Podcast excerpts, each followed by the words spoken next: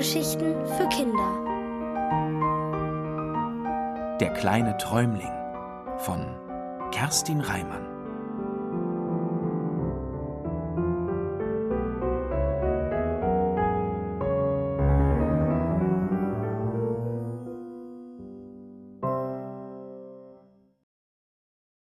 Heimreise mit Hindernissen.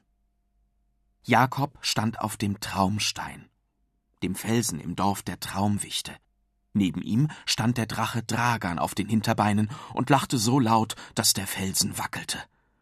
Aus seinen Nasenlöchern schossen unzählige Seifenblasen, die den Traumstein in eine schillernde Wolke einhüllten. Schon bald mischten sich in das Drachenlachen Stimmengewirr und Fußgetrappel. Es waren die Traumwichte, die den schmalen Pfad heraufkamen. Einige hatten ihre Kescher dabei und fingen bereits die ersten Traumseifenblasen ein, mit denen sie nun endlich wieder Träume aus ihren Werkstätten zu den Menschen, Tieren und Pflanzen schicken konnten. Und das verdankten sie Jakob. Hurra, der Träumling hat es geschafft. Es lebe der Träumling, riefen sie durcheinander und umringten Jakob.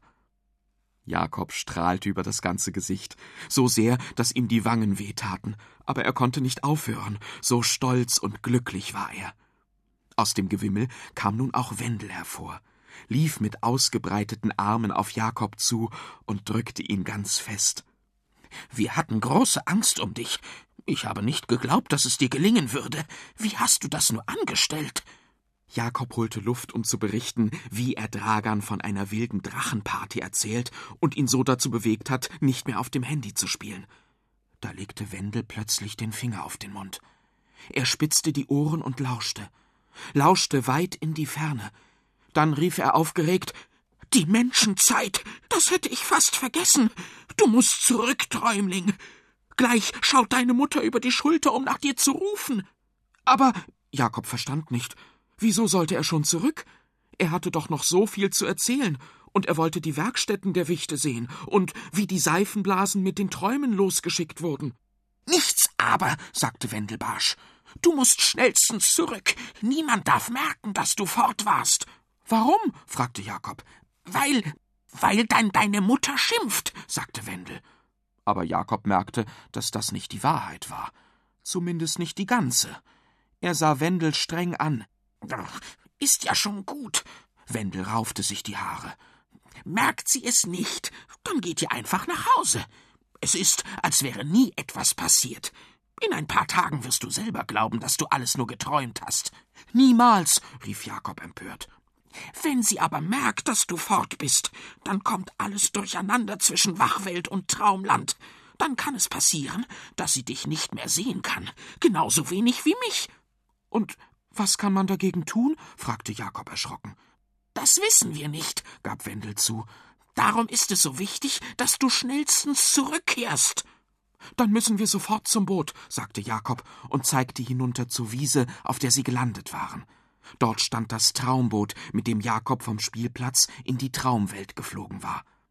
Wendel schüttelte den Kopf. Dafür ist es zu spät. Das schaffen wir nicht mehr rechtzeitig. Da erklang über ihren Köpfen die tief tönende Stimme des Drachen. Ich mach das. Alle Traumwichte verstummten und blickten mit großen Augen zu ihm hoch, obwohl ich dich mit deinen lustigen Einfällen viel lieber behalten würde, Jakob, setzte er hinzu und drückte sich platt auf den Boden. Steig auf meinen Rücken. Wirklich? Jakob sah zu Wendel, der nickte. Jakob kletterte auf die Drachenschultern. Die schuppige Haut fühlte sich überraschend warm an. Du brauchst etwas zum Festhalten, sagte Wendel. Er zog eine lange rote Kordel aus seiner Jackentasche. Die schlangen sie um den Hals des Drachen. Dann breitete Dragan die Flügel aus, lief auf den Rand des Felsens zu, stieß sich ab und flog. Mit kraftvollen Schwüngen bewegte er die Flügel auf und ab. Unten standen die Traumwichte und winkten. Wendel schwenkte seinen Hut und rief Ich schicke dir heute Nacht einen Traum. Jakob winkte zurück, aber nur ganz kurz, dann hielt er sich wieder fest. Der Drache glitt ruhig und schnell durch die Luft. Er umrundete den Traumstein und stieg dann immer höher, hinauf ins Blau des Himmels. Die Landschaft zog unter ihnen dahin. Jakob sah Berge und Flüsse, Wälder und Wiesen. Er sah wieder die schwarzen Bänder, die Straßen waren, und die bunten Käfer darauf, die Autos waren, und die Schächtelchen, die Häuser waren. Und da, das war doch der Kirchturm seiner Stadt, und dort, der Spielplatz, rief Jakob. Da wartet Mama auf mich. Und dann sah er den kleinen roten Punkt in der grünen Wiese. Das war seine Mama in ihrer roten Jacke. Aber was war das? Hatte der Drache ihn nicht gehört? Er flog so schnell, dass er schon über den Spielplatz und die ganze kleine Stadt hinweggeglitten war. Du musst umdrehen, rief Jakob, diesmal richtig laut. Kein Problem, rief der Drache zurück und flog augenblicklich eine scharfe Kurve. Oh nein, zu scharf. Jakob kam ins Rutschen. Seine Hände glitten von der Kordel. Der Drache versuchte ihn aufzufangen. Dabei verlor er selbst das Gleichgewicht. Und nun trudelten sie beide durch die Luft. Der Spielplatz kam näher und näher. Dann krachte es. Und Jakob lag wieder unter derselben Hecke, wo er Wendel begegnet war. Er war auch nicht mehr so klein wie ein Traumwicht. Aber wo war der Drache? Neben Jakob verschwand der Schwanz einer Eidechse unter den trockenen Blättern. Danke fürs Bringen, Dragan, flüsterte er und kroch unter der Hecke hervor. Mein kleiner Träumling, da bist du ja, rief seine Mama. Komm, wir gehen nach Hause. Jakob rappelte sich auf und humpelte zu ihr hinüber. Was hast du bloß die ganze Zeit unter der Hecke gemacht? Ich war. Ich bin. fing Jakob an, doch dann biss er sich auf die Zunge. Och, nur gespielt. Manchmal bist du ein seltsames Kind. Andere Kinder spielen im Sandkasten oder auf dem Klettergerüst. Aber weißt du was, mein Schatz? Ich habe dich sehr lieb, egal wo du spielst. Sie gab ihm einen Kuss. Dann gingen sie zusammen nach Hause. Am Abend las Mama ihm noch eine Geschichte vor. Dann machte sie das Licht aus und sagte Gute Nacht und träum was Schönes. Mal schauen, was so kommt, sagte Jakob geheimnisvoll und dachte an den Traum, den Wendel ihm versprochen hatte. Aber es kam nichts.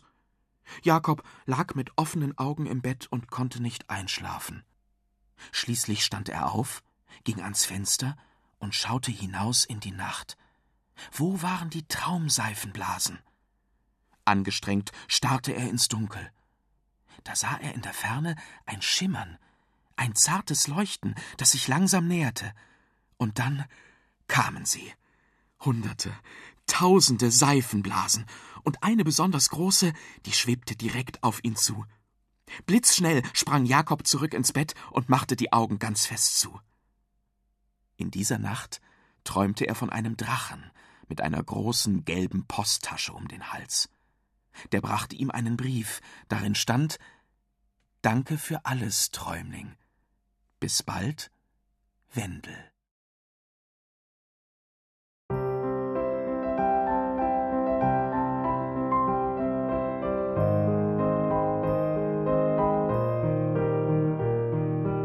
Ihr hörtet Der kleine Träumling von Kerstin Reimann. Gelesen von Matthias Schlung. Ohrenbär. Hörgeschichten für Kinder in Radio und Podcast.